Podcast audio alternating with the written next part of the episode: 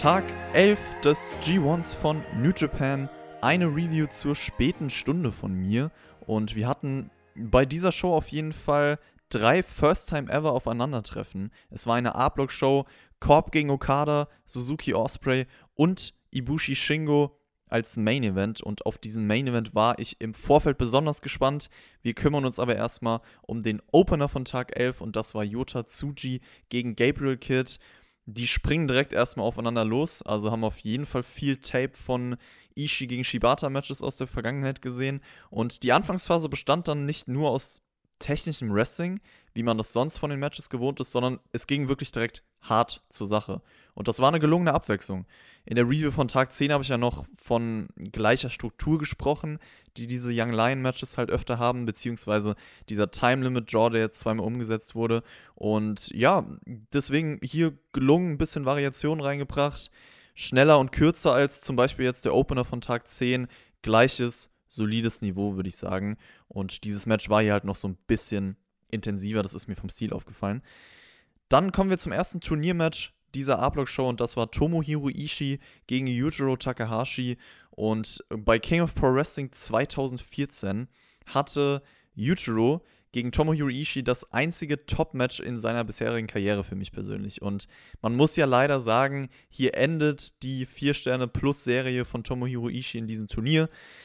Aber ich sag mal so, diese Qualität ähm, konnte er hier durch die Umstände fast gar nicht rausholen. Also trotzdem hat er gefühlt das Bestmögliche aus Utero herausgeholt. Also Utero ist halt einfach für mich kein guter Wrestler und das Match war gut und damit auch das beste Utero-Match in diesem Turnier bisher. Ich weiß auch nicht, ob er nochmal ein besseres bestreiten wird. Utero attackiert auf jeden Fall direkt vor der Ringglocke, dominiert dann die ersten Minuten und irgendwann sagt sie Ishii, nee, da habe ich keinen Bock mehr drauf. Selling übrigens nach dem Fisherman Buster, mega gut von ihm, ist sowieso ein Bereich, in dem er immer wahrscheinlich unterbewertet bleiben wird, also Selling, weil viele Leute das halt nicht von einem Ishii erwarten, weil er halt natürlich einen Stil fährt, wo, wo auch andere Art von Selling betrieben wird, aber ja, ähm, schaut man seine Matches, schaut man genau hin, dann weiß man einfach, der Typ kann sellen und der Typ kann es halt realistisch wie kein zweiter verkörpern. Er hat den Superplex rausgehauen, es gab nice Kontersequenzen, auch dieser Pimp-Juice-Versuch und der Headbutt danach gegen den Hals, den habe ich auf jeden Fall gefeiert. Der sah geil aus von Ishii. Ishii gewinnt das Ganze via Brainbuster und Utero damit immer noch keinen Sieg in diesem Turnier. Generell glaube ich auch seit Jahren kein Singles-Match mehr gewonnen. Also es ist eine Serie auf jeden Fall, die sich aufgebaut hat. Dieses Match, ich habe es eben schon erwähnt, war ein gutes Wrestling-Match für mich persönlich. Kommen wir zu Kazuchika Okada gegen Jeff Korb. Erstes Aufeinandertreffen, ich habe es vorhin gesagt. Und bei diesem Match, fragt mich nicht wieso, ich habe mich so ein bisschen, einfach als ich die zwei gegenüber gesehen habe, nicht vom Match her, habe ich mich an Elgin gegen Okada zurückerinnert gefühlt. Weil ich irgendwie auch das Gefühl habe, Jeff Korb, nicht, dass er es absichtlich macht, aber versucht so ein bisschen die Rolle von Elgin bei New Japan einzunehmen, die er ein paar Jahre hatte.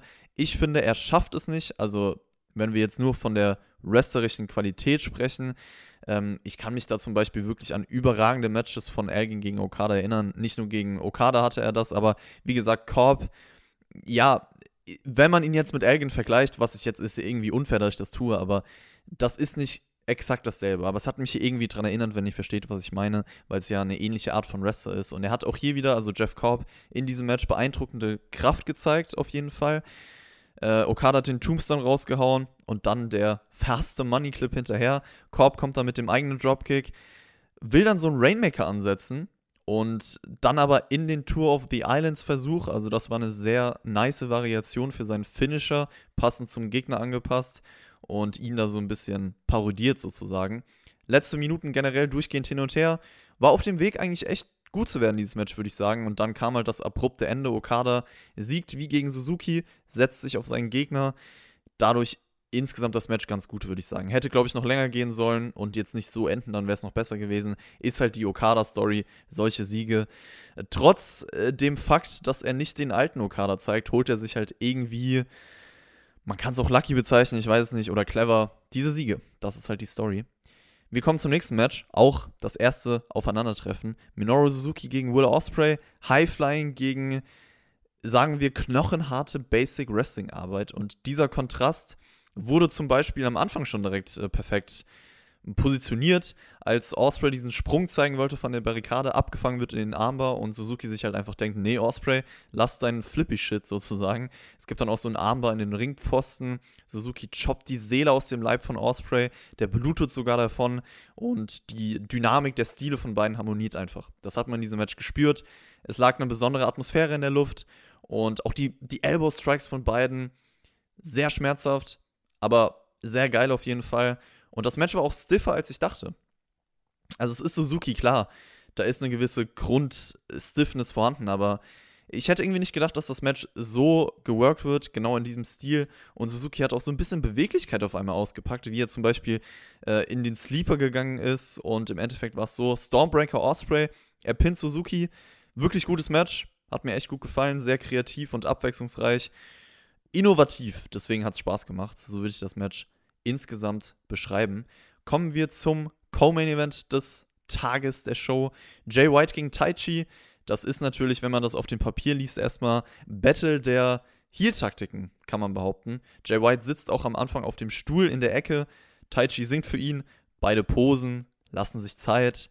Beide wollen auch dann den Ring verlassen, aber merken, oh, der andere will das auch tun. Und das war auf jeden Fall witzig dass sie halt die ganze Zeit ihre gleiche Taktik gefahren haben. Es hat von den Charakteren auf jeden Fall zusammengepasst. Es war irgendwie ganz charismatisch, dieses Match.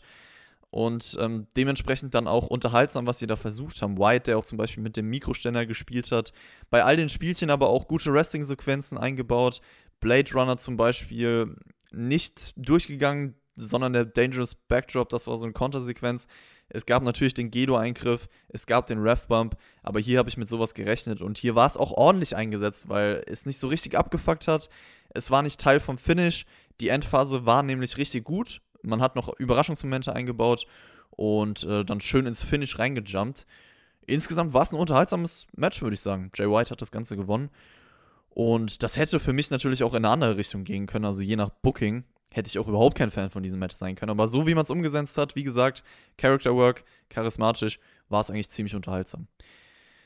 Nächstes Match war dann schon der Main Event. Kota Ibushi gegen Shingo Takagi. Auch hier das erste Aufeinandertreffen.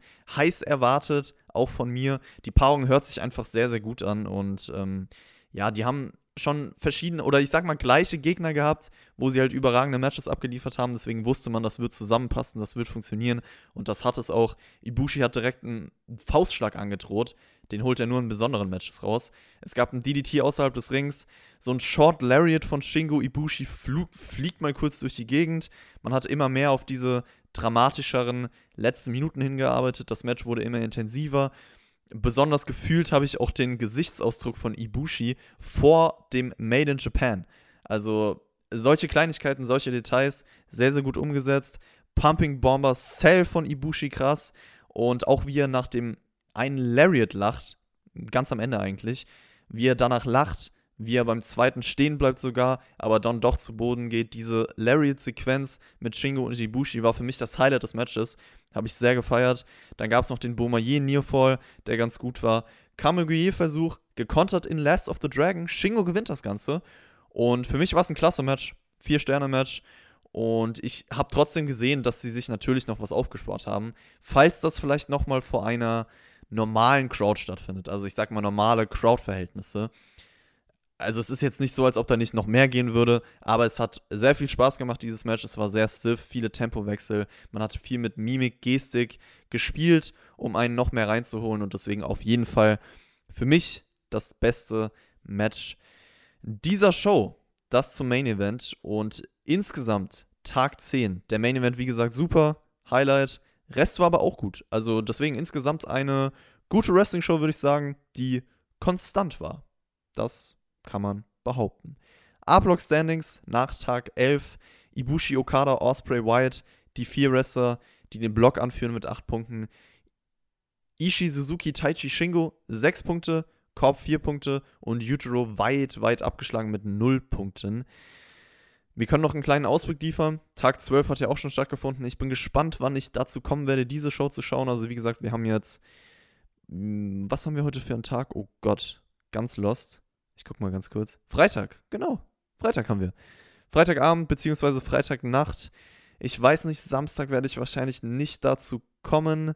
Sonntag wird es auf jeden Fall so sein. Also Sonntag werde ich dann Tag 12 auf jeden Fall reviewen. Und ähm, dann haben ja auch schon Tag 13 und Tag 14 stattgefunden. Vielleicht schaffe ich das alles am Sonntag, diese drei Shows. Mal schauen. Ähm, da habe ich auf jeden Fall ein bisschen mehr Zeit. Und ansonsten, wie gesagt, Tag 12.